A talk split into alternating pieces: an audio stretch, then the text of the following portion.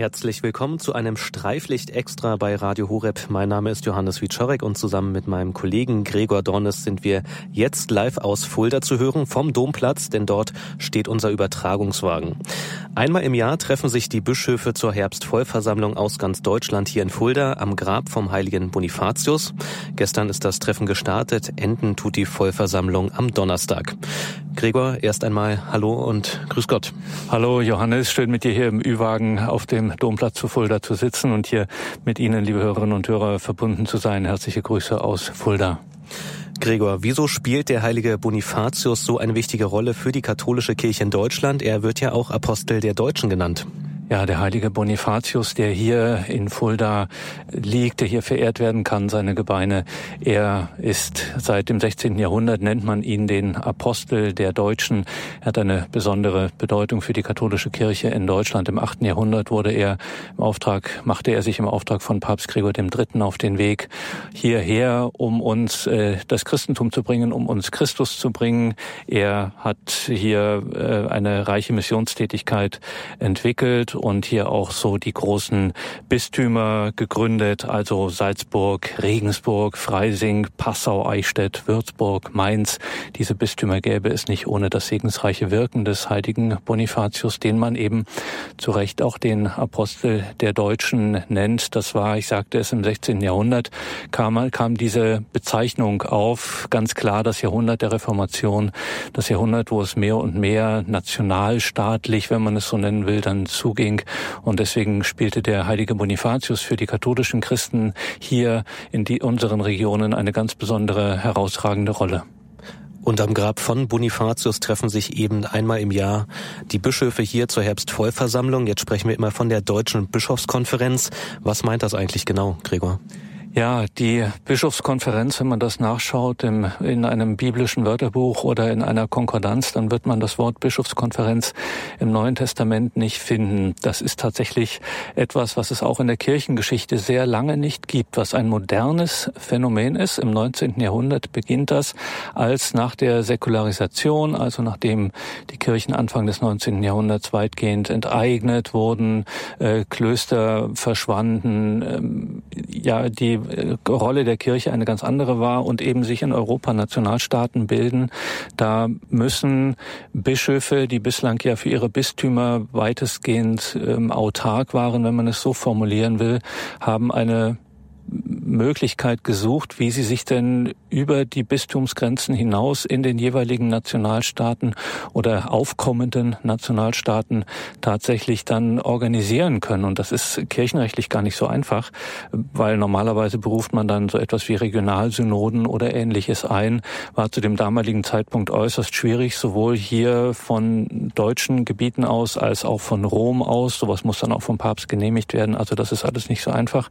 Und so kam man eben einmal auf den Gedanken, wir treffen uns einfach so. Wir machen eine Versammlung, gab es da zunächst, in äh, Würzburg und dann im großen, im extrem heftigen Revolutionsjahr 1848. Wir erinnern uns die, äh, die Straßenkämpfe, die Revolutionen, die es hier gab, über, was weiß ich, Berlin und im Badischen und überhaupt und natürlich die Frankfurter Paulskirche. Ähm, da traf man sich also, trafen sich die deutschen Bischöfe erstmals in Würzburg. Äh, einige konnten auch gar nicht äh, teilnehmen wegen der politischen Umstände damals. Und dann kam es 1867 zum, zum zweiten Treffen tatsächlich hier in Fulda am Grab des äh, heiligen Bonifatius, des Apostels der Deutschen. Und das war dann sozusagen die Deutsche Bischofskonferenz, also wirklich im wörtlichen Sinne Bischofskonferenz. Ein Journalistenkollege hat das vor einigen Tagen auch so formuliert, dass in diesen Tagen die Bischofskonferenz in Fulda beginne. So hat es formuliert. Also ähm, so ganz falsch ist das tatsächlich nicht. Ähm, daraus ist dann mittlerweile aber im Laufe der Jahre, Jahrhunderte, jetzt anderthalb Jahrhunderte, ist daraus ein Label geworden. Die äh, Fulda Bischofskonferenz hieß sie zunächst, später hieß es dann die Deutsche Bischofskonferenz und es gab dann auch noch so regionale äh, Bischofskonferenzen, Bischofsversammlungen, die, also man kennt vielleicht die Freisinger Bischofskonferenz in Bayern zum Beispiel, ähm, dass äh, einfach das so Zusammenschlüsse, beratende und auch beschließende Versammlungen von Bischöfen. Das war also der kurze, doch umfangreiche Blick in die Geschichte, Gregor. Welche Aufgabe hat denn jetzt die Bischofskonferenz hier in Deutschland? Also die Bischofskonferenz hat schon ähm, strukturierte Aufgaben. Sie soll äh, gemeinsame pastorale Aufgaben studieren und fördern und eben beraten, auch gegenseitige, auch gegenseitige Beratung. Das ist hier ganz entscheidend, dass man auch notwendige äh, Koordinierungen tätigt der kirchlichen Arbeit und zwar über Diözesan, also für das Geltungsgebiet der Bischofskonferenz, für die äh, eben hier für Deutschland insgesamt 27 20 Bistümer. Das soll gemeinsam dann koordiniert werden, wie hier kirchliche Arbeit laufen soll.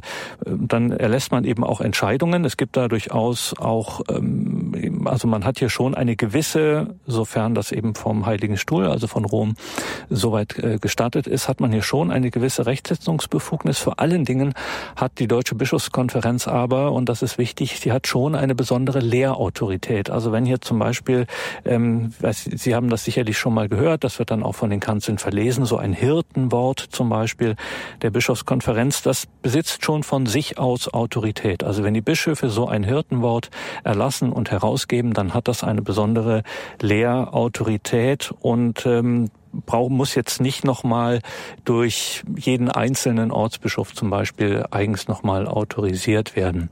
Also eine Vereinheitlichungsfunktion.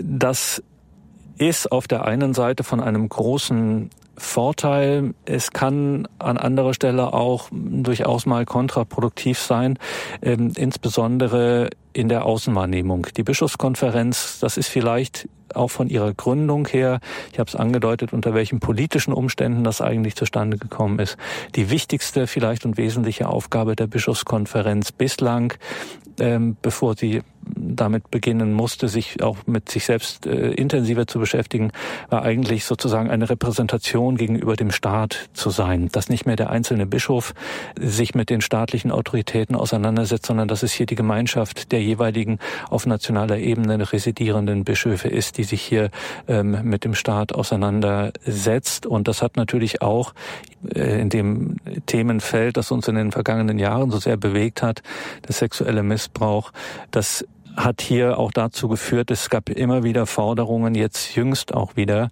ähm, dass es eben nicht sein könne, dass jedes Bistum einzeln eine Aufarbeitung startet. Also jetzt gerade bevor jetzt hier in Fulda diese Herbstvollversammlung der deutschen Bischöfe ähm, ihre Beratungen begann, ähm, haben sich prominente Politiker wie zum Beispiel der SPD-Bundestagsabgeordnete Lars Castellucci, der Beauftragte für Kirchen- und Religionsgemeinschaften und seit Jahren sehr engagiert in der Bekämpfung, in der Prävention von sexuellem Missbrauch. Ähm, er hat äh, davon oder hat das sehr beklagt, dass äh, immer wieder hier mal eine Studie oder ein Fall aus diesem Bistum kommt, aus jenem Bistum und ähm, er hätte das gern Deutschland weit da haben sich die Bischöfe mit guten Gründen ähm, bislang dagegen ähm, ausgesprochen. Muss man sehen, wie sich das entwickelt. Also das könnte auch sozusagen, ja, wie soll man sagen, diese Vereinheitlichung auch von äh, im Grunde kirchenrechtlich doch relativ autarken, äh, selbstständigen Bistümern ähm, über so eine Überorganisation wie Deutsche Bischofskonferenz. Das hat hat viele Vorteile, ähm, kann aber auch ähm, an manchen Stellen dann auch eher nachteilig wirken. Das äh, liegt dann im Auge des Betrachters und vor allen Dingen Betroffenen. Sie hören Radio Horeb hier live aus Fulda von der Herbstvollversammlung der Deutschen Bischofskonferenz. Wir sprechen gerade über den Begriff der Deutschen Bischofskonferenz. Welche Organe besitzt denn die Deutsche Bischofskonferenz, Gregor?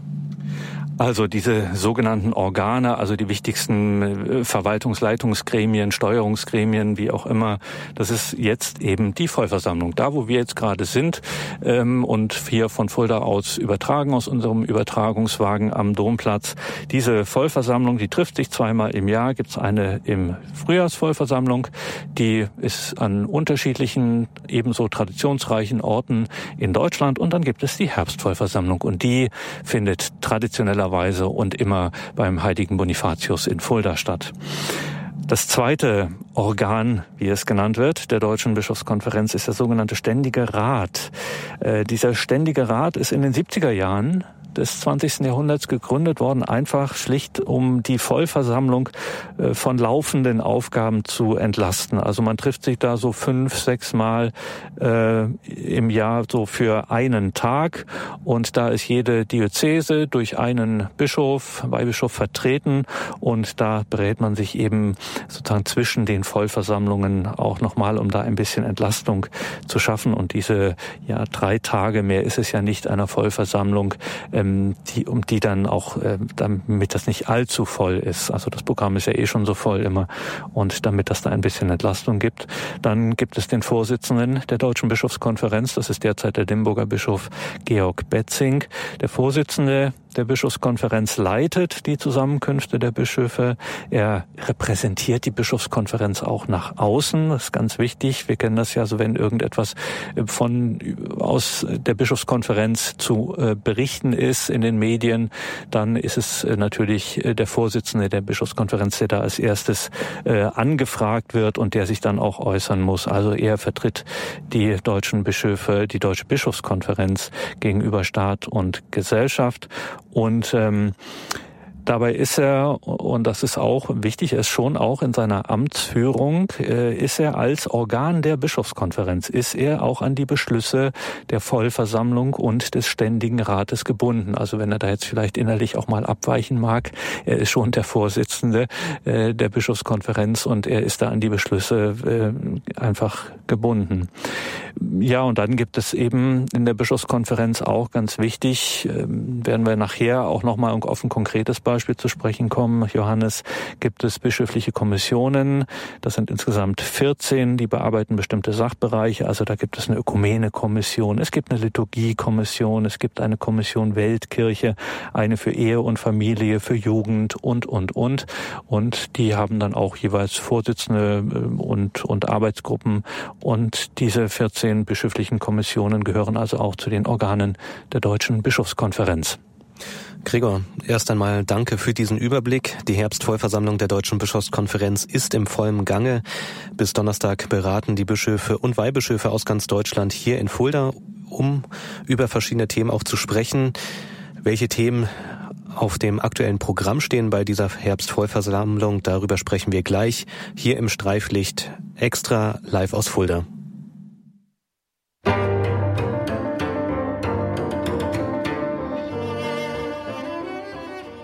Sie hören Radio Horeb mit einem Streiflicht extra live aus unserem Übertragungswagen und der steht heute direkt vor dem Dom in Fulda. Eine Herbstvollversammlung findet hier statt, die durchaus auch mit Spannung erwartet wurde, gerade nach der letzten Synodalversammlung in Frankfurt vor einigen Wochen. Dort hatte sich der sogenannte synodale Weg getroffen, der Reformprozess der deutschen katholischen Kirche. Bischof Betzing hatte sich gestern bei der Eröffnungspressekonferenz klar für Reformen in der katholischen Kirche in Deutschland ausgesprochen. Wörtlich hat er gesagt, Reformen dürfen vor der Lehre nicht Halt machen.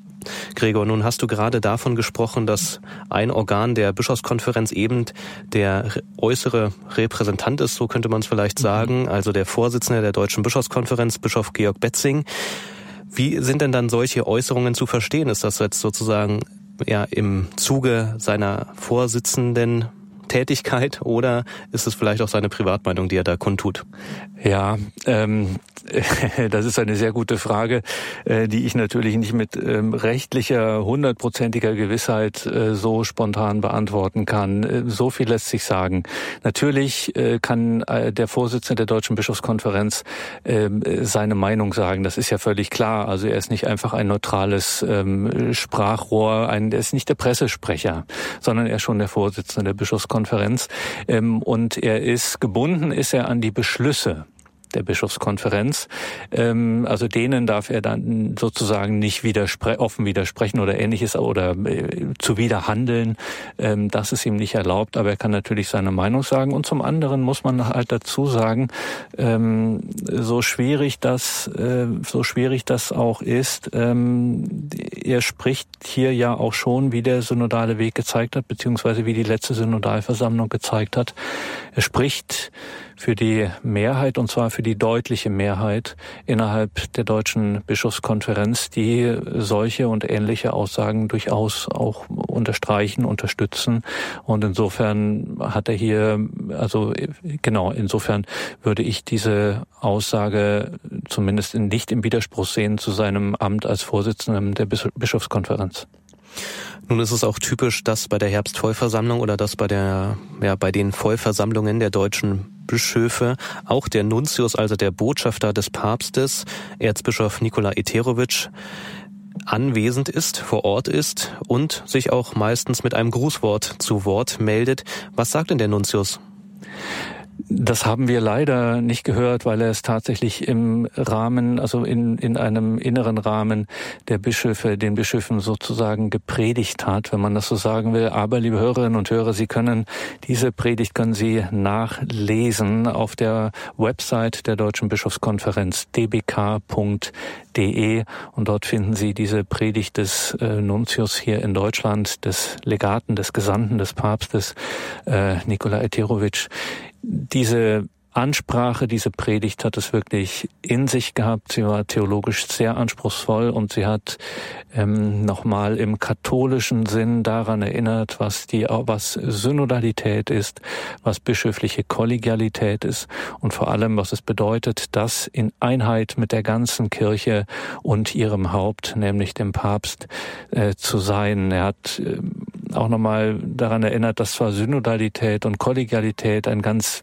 zwei ganz wichtige Begriffe, also Kollegialität heißt bischöfliche Kollegialität, dass das zwar zwei ganz wichtige Begriffe, äh, Figuren sind im Selbstverständnis der Kirche mit dem Zweiten Vatikanischen Konzil, dass aber der Begriff der Gemeinschaft äh, sozusagen der biblische Begriff ist, der beide Synodalität und Kollegialität äh, zusammenbindet. Also die Gemeinschaft oder Synodalität, Kollegialität und Gemeinschaft, so sagt es, sind drei einander ergänzende äh, Wirklichkeiten katholischer Kirchlichkeit. Immer wieder erinnert der Nuntius in Deutschland an den Brief an das pilgernde Volk Gottes in Deutschland von Papst Franziskus im Vorfeld des synodalen Weges. Auch das sei Ihnen, liebe Hörerinnen und Hörer, nochmal wärmstens empfohlen.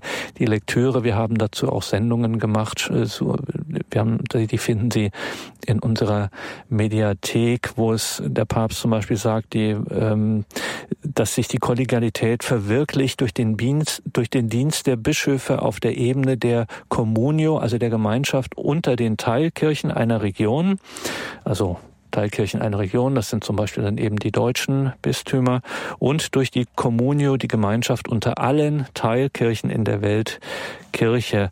Mit vielen solcher Sätze, ähm, auch aus dem Mund des Papstes, hat er eben äh, daran erinnert, was Synodalität eigentlich bedeutet, was Gemeinschaft bedeutet. Ähm, das ist eben, wie gesagt, Gemeinschaft in der Weltkirche unter den Bischöfen und eben mit und unter dem Haupt der Bischöfe hier, nämlich äh, dem Papst. Das ist ihm ein großes Anliegen gewesen. Oder eben auch so Sachen wie, dass die Synode kein Parlament ist. Das hat ja Papst Franziskus auch einmal gesagt. 2021 im Oktober, also fast genau vor einem Jahr, hat er das in anderem Zusammenhang gesagt. Die Synode ist kein Parlament und keine Meinungsumfrage, äh, sondern sie ist eine, sie ist eine, ein, ein, ein geistliches Ereignis, äh, ein gemeinsames Hören, ein gemeinsames Schauen auf den den Herrn. Also das waren sehr ernste Worte, sehr intensive Worte, ähm, eine ja starke, muss man sagen, theologische und auch geistliche Ansprache. Wärmste Empfehlung dbk.de und da finden Sie diese Predigt dann zum Nachlesen. Das lohnt sich. Also durchaus mahnende Worte vom Nuntius Nikola Eterovic an die deutschen Bischöfe. Nun lass uns nochmal auf den heutigen Tag schauen. Was stand alles heute auf dem Programm hier beim zweiten Tag der Herbstvollversammlung der deutschen Bischöfe? Also heute war äh, das beherrschende Thema war heute äh, ein Jahr nach der Flut. Es ging um kirchliche Aufbauhilfe, Notfallseelsorge und der Einsatz für die Menschen. Da gab es heute Mittag auch eine Pressekonferenz dazu, noch einmal der Rückblick darauf darauf, was hier insbesondere auf dem Feld der Notfallseelsorge, aber auch auf dem Feld der kirchlichen, konkreten, materiellen und geistlichen Unterstützung für die Betroffenen und die betroffenen Gebiete, was da geleistet wurde. Zwar dementsprechend auch ein eher ernster, unaufgeregter äh, Tag hier, was aber durchaus angedeutet wurde, dass eben dies nicht nur äh, den heutigen Tag bestimmt, sondern dass es heute Nachmittag bereits weitergehen soll, thematisch mit dem Thema Aufarbeitung des sexuellen Missbrauchs. Was muss jetzt hier passieren? Wie gehen hier die Schritte der Kirche in der Zukunft? Wie sehen die aus? Und da wird morgen dann ähm, wird es weitergehen mit dieser Beratung und morgen Mittag um 13 Uhr werden wir dann erfahren, zu welchem Ergebnis die Beratungen der Deutschen Bischofskonferenz hier gekommen sind. Ich erinnere nochmal daran, der Bischof von Trier, Bischof Dr. Stefan Ackermann, er war für zwölf Jahre Beauftragter der Deutschen Bischofskonferenz für die Fälle des äh, Missbrauchs und ähm, er wird dieses Amt dann auf eigenen Wunsch abgeben. Und jetzt ist die große Frage, wie wird es weitergehen? Es wird auf jeden Fall ähm, schon auch, äh, also es wird von allen erwartet, dass hier eine gewisse Neuerung auch eintritt, eine neue Struktur eines Amtes, eines Gremiums. Wir wissen es nicht, ähm, aber hier wird einiges äh, passieren. So wird es zumindest erwartet. Morgen nach der Pressekonferenz um 13 Uhr sind wir schlauer und informieren Sie dann gern wieder hier live aus Fulda. Mein Kollege Johannes Wiczorek und ich, Gregor Dornis, hier aus dem Ü-Wagen auf dem Domplatz in Fulda berichten wir Ihnen dann, was der morgige Tag dann gebracht hat. Danke, Gregor, für diese Zusammenfassung. Wir sind aktuell hier in Fulda, um von der Herbstvollversammlung der Deutschen Bischofskonferenz zu berichten. Heute Tag zwei von der Herbstvollversammlung der deutschen Bischöfe.